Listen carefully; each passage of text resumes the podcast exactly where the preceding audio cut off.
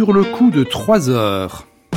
L'heure d'être rejoint par Sabine Devielle, euh, qui va peut-être nous donner quelques-uns de ses secrets pour briller en société, surtout en fin d'année, en réussissant parfaitement un dacapo. Bonjour Sabine. Bonjour Jean-Yves. Est-ce que vous avez une idée du nombre de dacapos que vous avez chanté sur scène ou sur votre douche? Je ne sais pas. Alors j'ai compté, j'en suis à 12 743. non, c'est faux, c'est complètement faux. Euh, je n'ai aucune idée du nombre de dacapos euh, que j'ai donné. Euh, Aujourd'hui, les carrières sont assez différentes de celles d'un Farinelli. Donc mon temps musical n'est pas uniquement composé de musique ancienne. Donc je ne fais pas que des airs dacapos. Tant mieux, tant pis. En tout cas, je les savoure à chaque fois que j'en ai à, à, interpréter sur scène. Notre espérance est grande. Est-ce que vous pouvez nous dire comment est-ce que vous vous préparez à chanter un dacapo je pense qu'une grande partie euh, du travail du dacapo, c'est la place de l'adrénaline à l'instant T où on est sur scène. Parce que la magie du dacapo, c'est finalement cette liberté et ce terrain de jeu qui nous permet à nous, euh, les interprètes, de délivrer un moment euh, peut-être unique euh, pour le public de ce soir-ci spécialement. Et pour réussir à atteindre cette adrénaline et à être quand même maître de sa technique, il y a beaucoup de préparation en amont. Donc ça se fait à la table ou au piano. Un da capo ne peut, je pense, pas être écrit sans avoir un conducteur, donc une partition intégrale avec chaque partie de l'orchestre. Pourquoi? Parce que le chanteur se sert toujours des motifs euh, des dessus, donc des parties de violon, de flûte, euh, en ce qui me concerne évidemment des instruments plutôt aigus. Et puis surtout le travail euh, de recherche harmonique, donc ça, ça passe forcément par un travail d'analyse, puisque sur chaque accord, on va pouvoir créer un motif mélodique qui sera complémentaire avec la structure harmonique. Et ça, c'est un travail que j'adore et que j'ai appris à faire grâce à mon passé de violoncelliste. Et aujourd'hui, ça me permet d'être libre dans ce travail sur la construction d'un da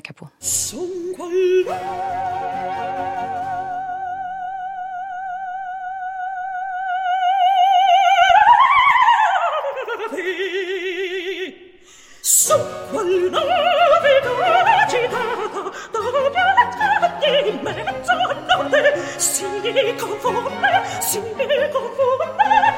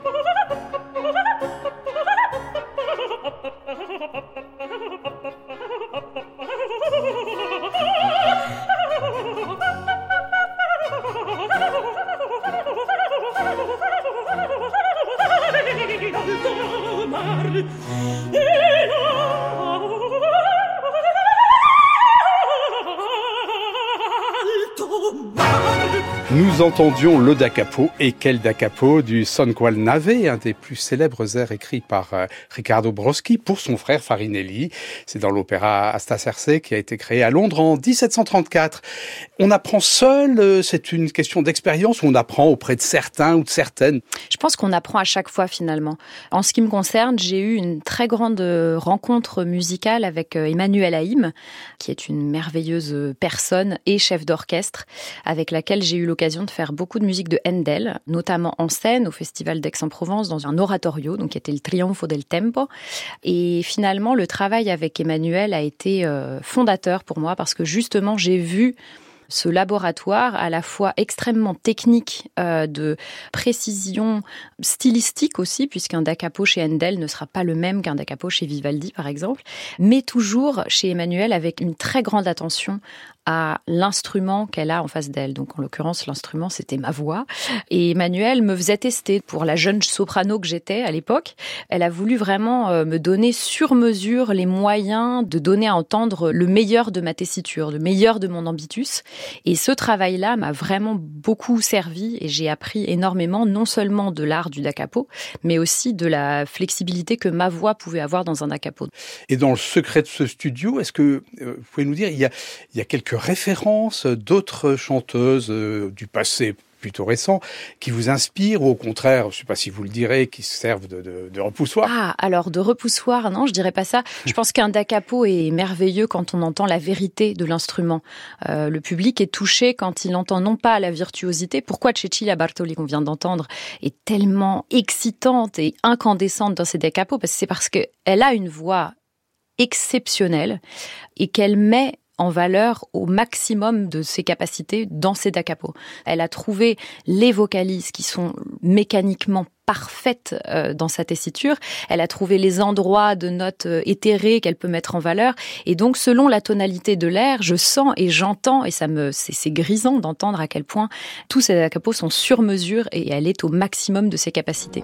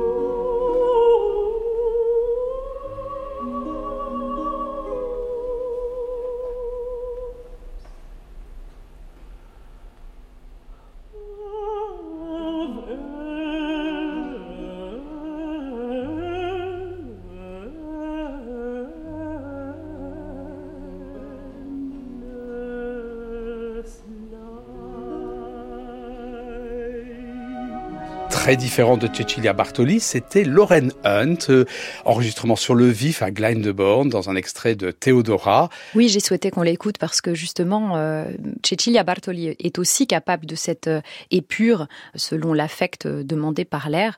Ici, avec Lauren Hunt, c'est un air que j'ai très tôt découvert dans ma vie de musicienne et qui m'a qui m'a énormément marqué par euh, ce côté désarmant. Euh, Lauren Hunt a, ici ne fait appel à aucune fioriture. Tout est sur euh, la tenue de la ligne et surtout la grande humanité de sa ligne de chant. Et c'est un très grand modèle pour moi parce que cet air pour moi fait appel à une, vérité, un instant de vérité. Ici vous l'avez entendu capter sur le vif. Je, n'ose même pas imaginer la chance de ceux qui pouvaient être dans la salle. Est-ce que, euh, en studio bien sûr, mais a fortiori lorsqu'on est sur scène et qu'on doit se concentrer dans ces exercices qui sont parfois assez acrobatiques, risqués, euh, le public est encore là ou pas Où on est vraiment complètement dans cette concentration? Oui, c'est un travail un peu d'équilibriste. Euh, oui, je pense que le public est encore là. Alors il y a par exemple, euh, dans le rôle de Morgana que je débutais sur la scène de l'Opéra de Paris il y a quelques années, ce personnage tellement espiègle et léger, euh, évidemment qu'on a besoin d'une forme de lâcher prise. Donc, euh, ce que j'aime bien faire pour ce genre de da capo assez virtuose et assez léger, c'est de me faire une boîte à outils avec un peu ce qu'on imaginerait dans un bouquin pour enfants, le da capo dont vous êtes le héros, c'est-à-dire je décide de partir sur ce modif-là, ensuite s'offre à moi trois choix. Qu'est-ce que je vais prendre? Le choix aigu le choix médium, le choix grave avec euh, plus de poids. Euh, donc voilà, je ne pense pas pouvoir euh, improviser à l'instant T, mais en revanche, j'essaie d'avoir plusieurs possibilités pour quand même avoir de quoi switcher en live d'une version à une autre du da capo que j'ai préparé en amont.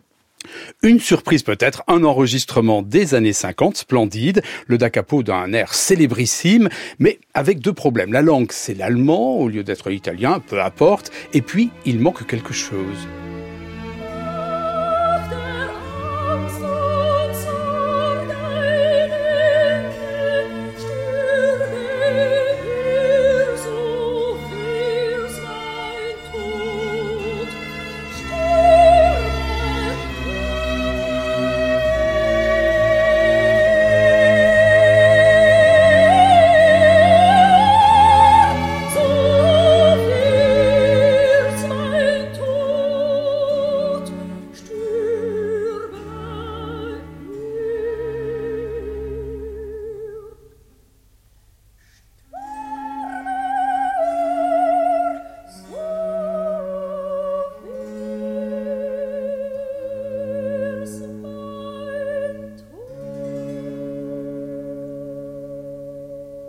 Et après Lisa la Casa, il y a donc 70 ans environ, magnifique mais sans le moindre ornement, en ce début de 21e siècle, dans le da capo du même air de Cléopâtre et en italien, Sabine de Vielle.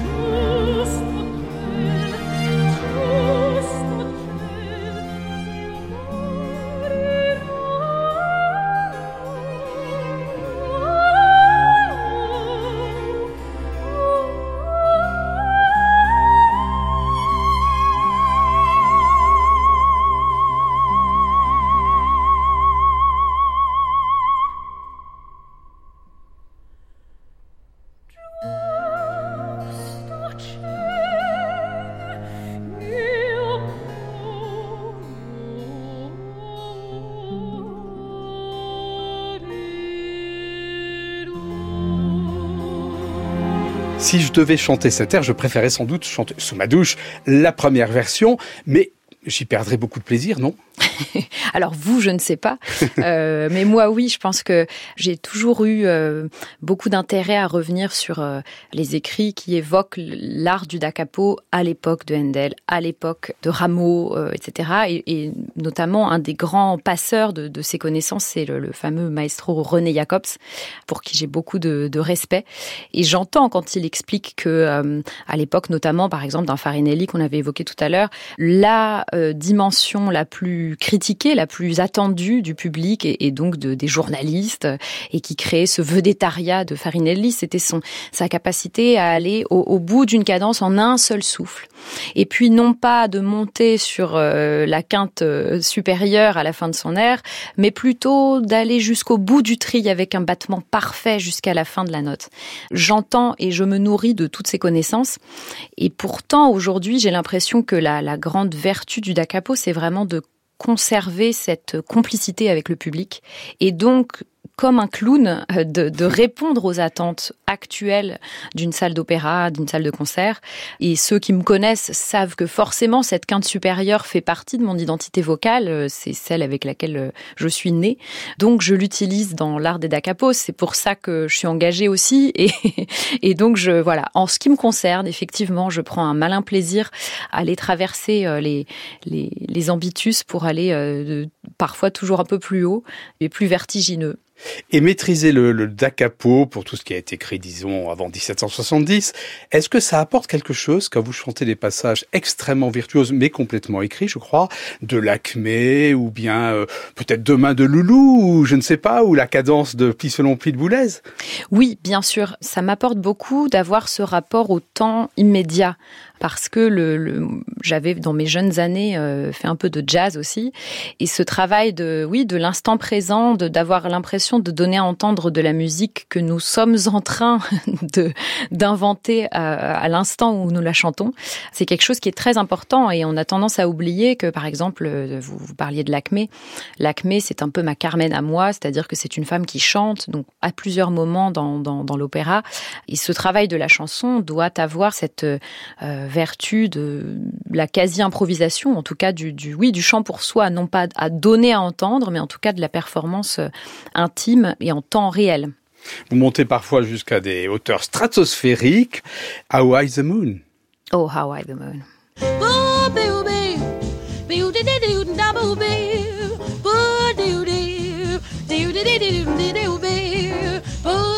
Down down down the baby baby did it la you baby bo bo be ba ba bo oh be da ba be be un le de de da ba bo be di di do di do do do do do ba. Un da ba un di ba ba ba um ba baby u be ba be u do le de do da. Be un ba un be un ba un be un be un be un ba un be. Bu di di di be ba. C'était Ella Fitzgerald qui chantait ce standard fameux des années 40, une de ses signatures. Une de ses signatures, et je vous parlais de ma vie de jazz woman euh, quand j'étais quand j'étais étudiante. Évidemment, ce standard à High the Moon a été l'un des morceaux que j'ai le plus écouté. Pourquoi? Parce que c'était pour moi les prémices et la découverte du scat. Euh, ici, on entend Ella qui est euh, libre comme l'air, qui se balade avec cette grille harmonique, euh, avec une aisance qui est désarmante et extrêmement virtuose. Vous avez passé une version live, mais il existe des versions studio où ce solo est exactement à la note près. C'est exactement à la note près les mêmes écritures.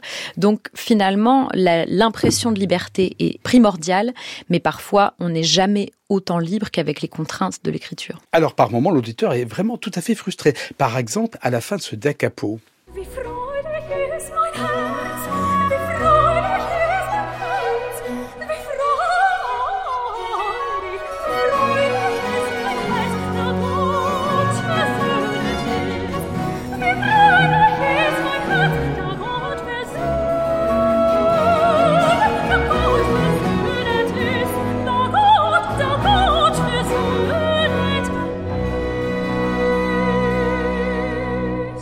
très frustrant, une cantate de Bach, euh, et puis Bach a tout écrit. Bach a tout écrit, il a écrit chaque mutation, même dans pas le un peu frustrant, les et instruments non. sont presque plus libres que vous. Et en oui, fait. les instruments sont plus libres que nous, mais finalement, euh, Bach pousse à l'humilité, et c'est une vertu euh, essentiel, je pense, dans l'art du chant. Euh, Bach m'a beaucoup appris et justement revenir toujours à cette dimension instrumentale de ma voix, euh, c'est un peu un parcours santé euh, Vous nécessaire. n'avez jamais envie de monter jusqu'au contrut à la et fin non, pas chez Bach. Non. Pas chez Bach. Merci Sabine, à bientôt. Merci beaucoup.